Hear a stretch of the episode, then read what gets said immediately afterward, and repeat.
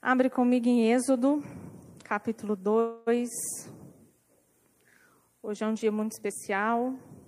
Graças a Deus nós estamos aqui, louvando e exaltando o nome do Senhor.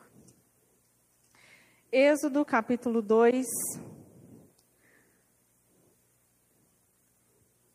De 1 a 3, diz assim: E foi-se um homem da casa de Levi e casou com uma filha de Levi. E a mulher concebeu e teve um filho. E vendo que ele era formoso, escondeu por três meses. Não podendo, porém, mais escondê-lo, e pondo nela o menino, a pôs nos juncos à borda do rio. Os irmãos podem se sentar. Essa palavra ela vai dizer sobre o nascimento de Moisés. E por muitas vezes essa palavra ela já foi pregada. Eu já ouvi essa palavra diversas vezes. Eu já ministrei essa palavra. Porém, o Senhor fez eu viver há pouco tempo essa palavra. Moisés, nasceu num contexto de morte. Faraó estava vendo que o povo de Israel crescia. E o medo de Faraó era: esse povo vai crescer e vai vir contra o Egito.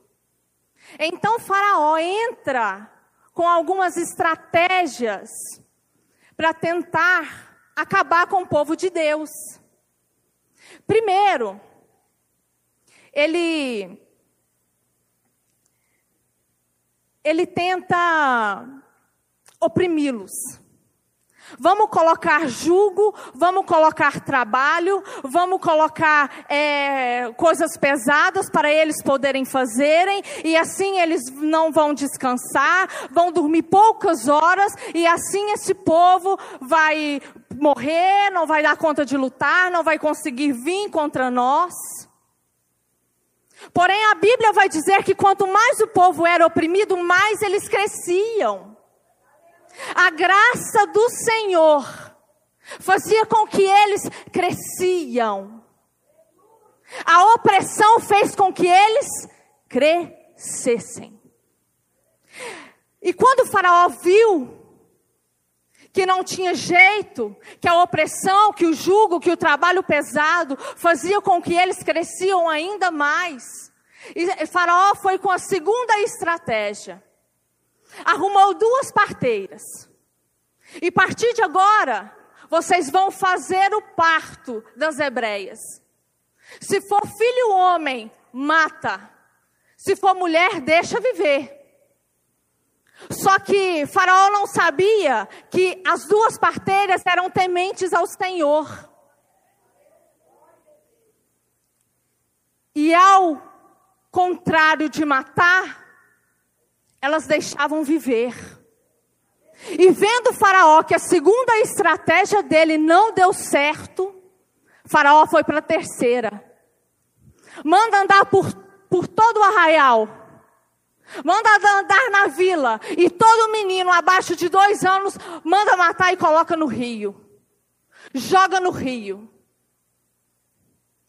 E nisso, os servos de Faraó fez. Eu fico imaginando qual era o coração do pai, da mãe, vendo seus próprios filhos serem mortos e jogados naquele rio. Morte.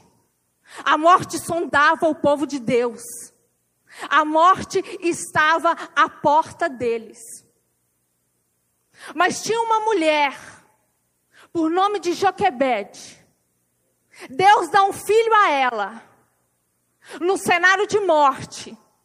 Talvez quando ela soube que estava grávida, por algum momento passou na sua cabeça: o meu filho vai morrer. Só que Joquebete tem uma ideia, eu vou esconder por três meses. Vou esconder, nasceu três meses. Três meses ela conseguiu guardar dentro da sua própria casa. Mas o menino crescia. E chegou num tempo que não dava mais para escondê-lo. Criança chora. Chora de fome, chora de solidão, chora por falta de carinho. Criança chora por falta da mãe, por falta do pai, por falta de alguém. E talvez Joquebede não estava conseguindo mais escondê-lo dentro de casa. Então ela teve uma estratégia. Ela teve uma ideia. Pegou um cesto, uma arca, colocou o menino dentro, foi até o rio Nilo, colocou as margens. E dali para frente, era só ela e Deus. Dali para frente, era só ela e Deus. E por que que eu estou contando essa história e por que que eu falei que eu vivi? Uns, mais ou menos uns quatro meses atrás, numa segunda-feira, lavando vasilha, na cozinha da minha casa, o Senhor falou comigo: tira Moisés do cesto. Tira Moisés do cesto. Tira Moisés do cesto. E eu falei para o Senhor: tira Moisés do cesto, tudo bem, vou para a Bíblia. Peguei minha Bíblia e comecei a ler esse texto. Li uma, duas, três, quatro, cinco, dez vezes. E falei com o Senhor: Senhor, eu já sei dessa história, eu sei o que está acontecendo. O Senhor está mandando eu tirar Moisés do cesto, mas e aí? Eu não estou entendendo é nada. E o Senhor falou comigo: não precisa ler, não. Porque essa palavra eu vou fazer você viver. Só que eu não imaginava que era tão rápido que eu iria passar por isso. Na terça-feira, eu e meu esposo percebemos que minha filha estava enferma. Levei ao médico. O médico olhou e falou assim: ah, hoje ela precisa de fazer um exame. Saí do posto de saúde, liguei para a tia Fran. Tia Fran, eu preciso fazer um exame hoje na Helena. Ela falou: vem direto, vem para cá. Passei em casa, arrumei algumas coisas e fui para o laboratório. Fiz os exames, ela falou assim: pode ir embora para casa. Tranquila, porque assim que o exame ficar pronto, eu levo até você. E nisso a tarde passou.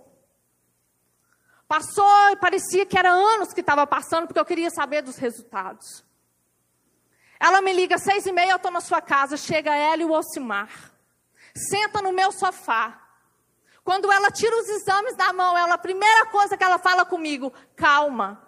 Só que ela esquece que eu conheço ela. E quando ela fala calma, eu já sei que tem problema. Quando ela falou isso para mim, eu sentei, respirei fundo e pensei, vai, pode começar a falar. Hemoglobina dela 5.9. Ionara, não dá para você esperar até quinta-feira. Eu marquei para amanhã um especialista para olhar a Helena.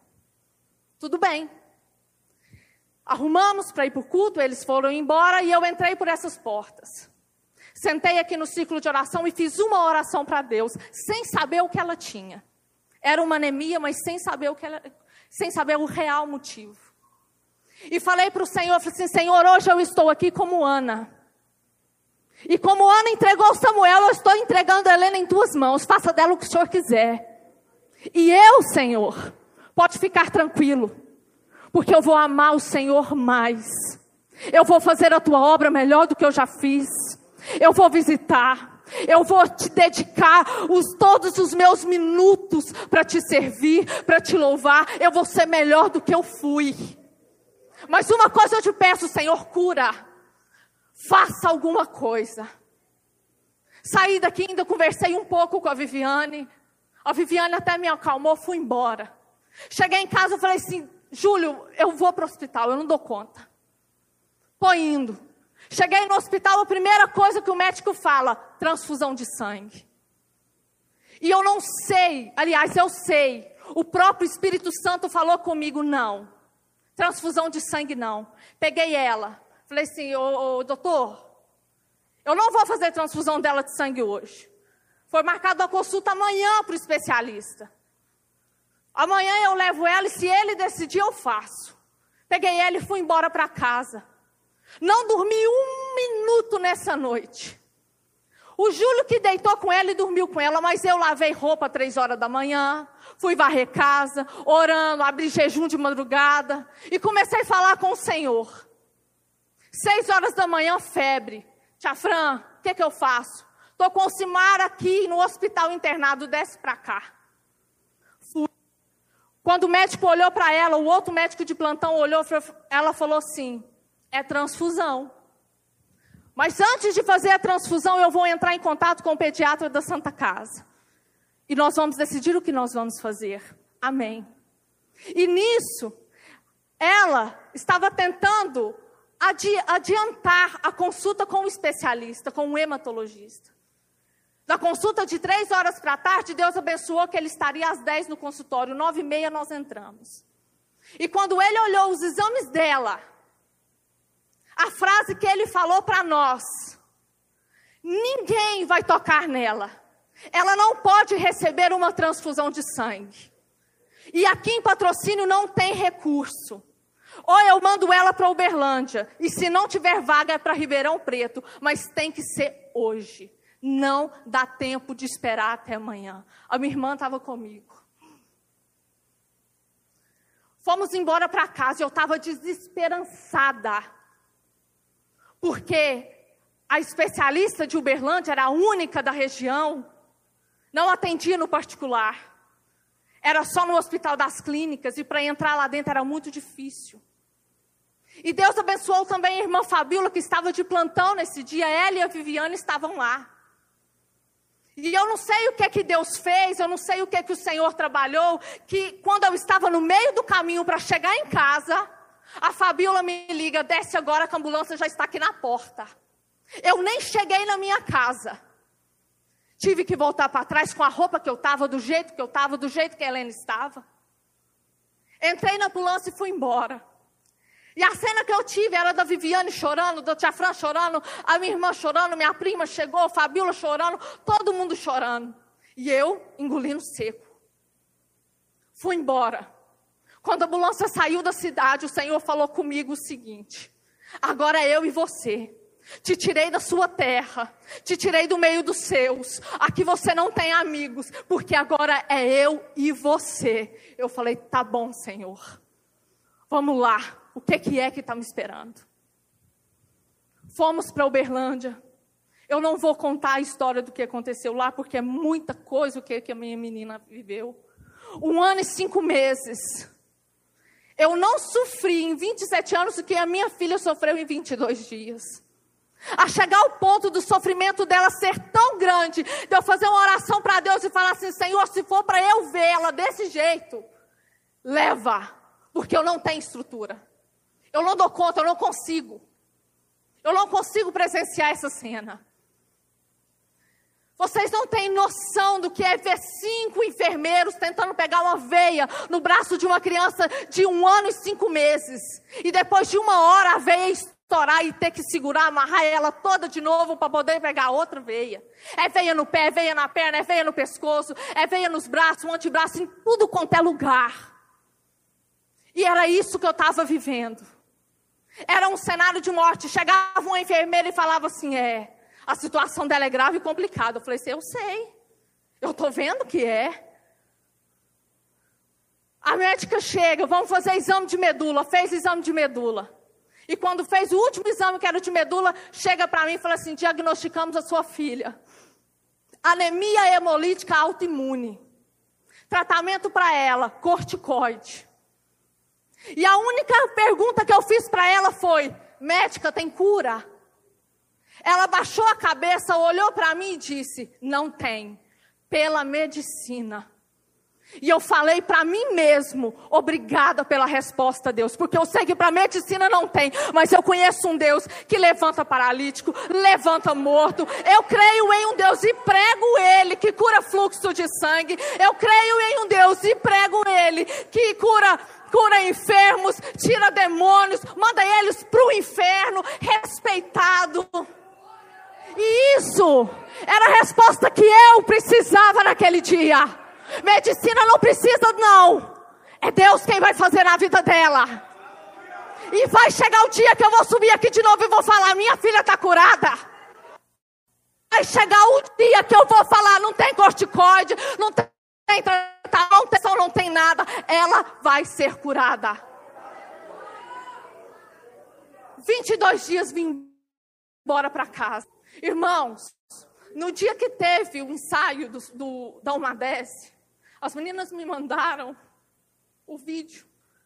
Foi uma tristeza tão grande, porque eu queria tanto estar aqui. Quando o Júlio falava para mim, amor, eu estou indo para o culto. Eu lembrava das vezes que era eu que falava para ele, amor, tá a hora do culto, vamos. Como eu queria estar aqui. E eu estava lá em Uberlândia isolada, só eu e minha filha.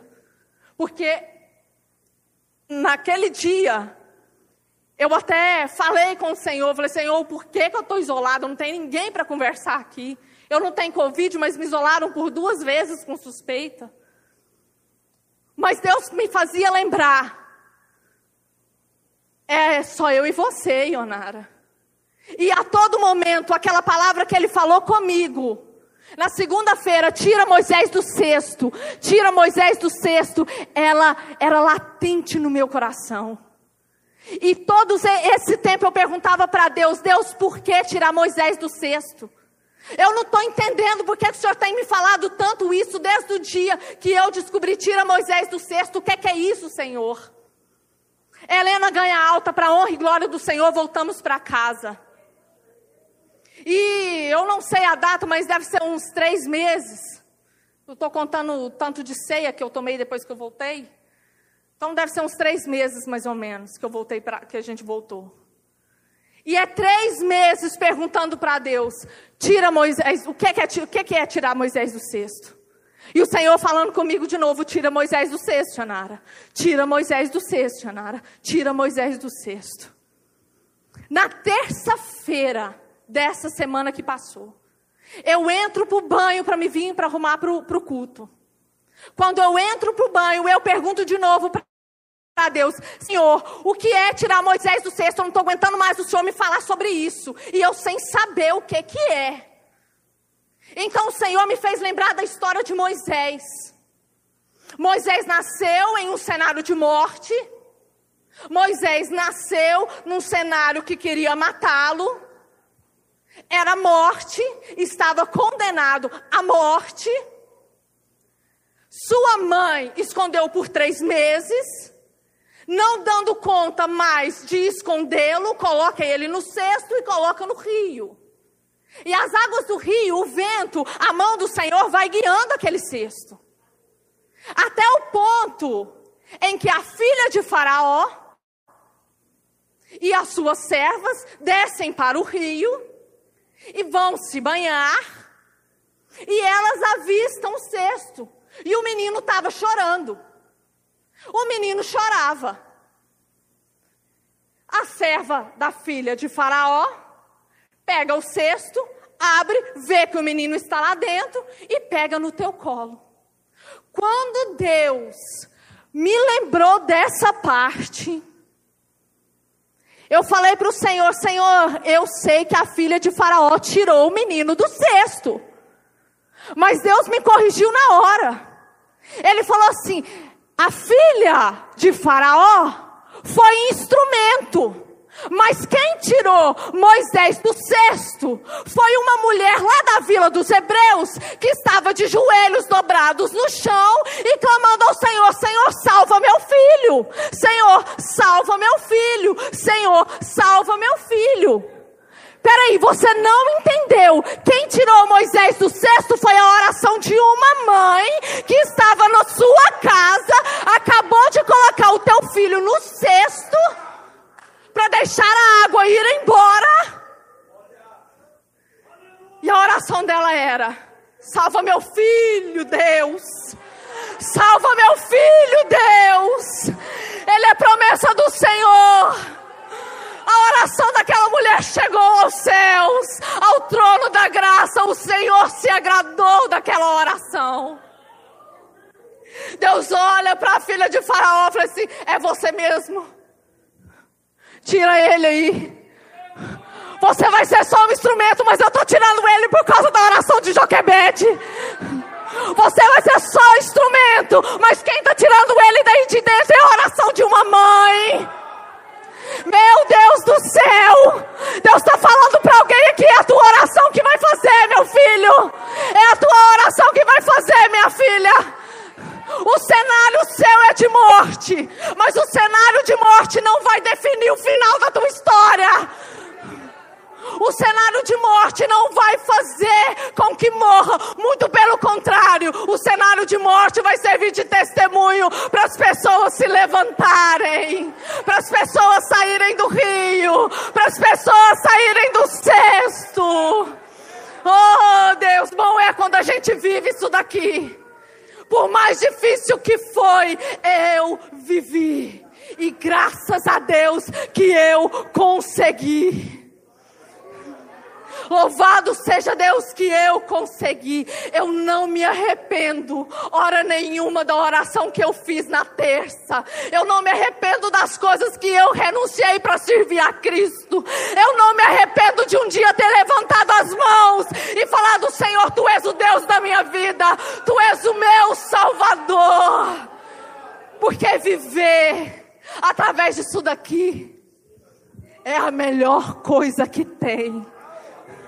Viver pela palavra de Deus é a melhor coisa que tem.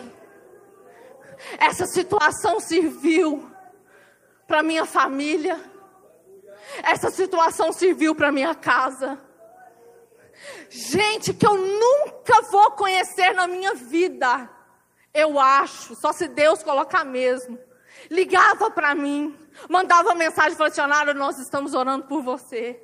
É gente de tanta religião que eu não sei o nome. Falava assim: Eu estou orando pelo seu Deus salvar a tua filha. Essa igreja eu sei que orou por ela. E sinceramente, a vitória minha é de vocês também, porque vocês oraram, porque vocês clamavam, e o Senhor ouviu a oração de cada um. Quando eu não dava conta de orar, quando eu não dava conta de dobrar os meus joelhos, quando eu não dava conta de abrir a boca, eu sei que tinha uma igreja orando e clamando por mim e por ela. Irmãos, É só isso que eu queria falar com vocês essa noite. Poucos minutos. Mas que esses poucos minutos que você escutou possa servir de alguma coisa para a tua vida. Porque tem muito Moisés dentro do cesto. Tem muito Moisés dentro do cesto. E, sem, e, pessoa, e vocês sem saber o que fazer. Só que Deus falou comigo e eu transmito à igreja. Vocês têm uma arma. Isso. Vocês têm uma arma. Isso. Vocês têm uma arma. Isso. E ela é poderosa na vida daquele que crê, naquele que serve. Não tenha dúvida em servir ao Senhor. Não tenha dúvida em servir a Cristo porque Deus é fiel. Deus é fiel. Que o Senhor possa abençoar a casa de cada um. E eu quero terminar essa mensagem agradecendo a igreja, agradecendo aos meus amigos que Deus me deu nessa semear, agradecer as pessoas de fora que o Senhor levantou para me ajudar. Gratidão a Deus pela vida de cada um. Isso. Os meus amigos sabem, a minha família sabem de algumas coisas que eu passei. Eu e o Júlio sabemos, mas teve outras que só eu sei. E quando Deus te levar para um cenário de morte, quando o Senhor te levar para um cenário de destruição, quando o Senhor te levar para um cenário de dificuldade, lembra que Ele é na sua vida. Sabe por quê? Porque não há dificuldade nenhuma que vai conseguir te matar. Se você tiver um Deus no centro da sua vida. Se você tiver Deus no centro da tua causa. Eu agradeço a minha oportunidade, que a igreja se coloque de pé. Eu devolvo o microfone para o nosso pastor Alcimar e que o Senhor seja glorificado na vida de vocês. Aplaudam o Senhor.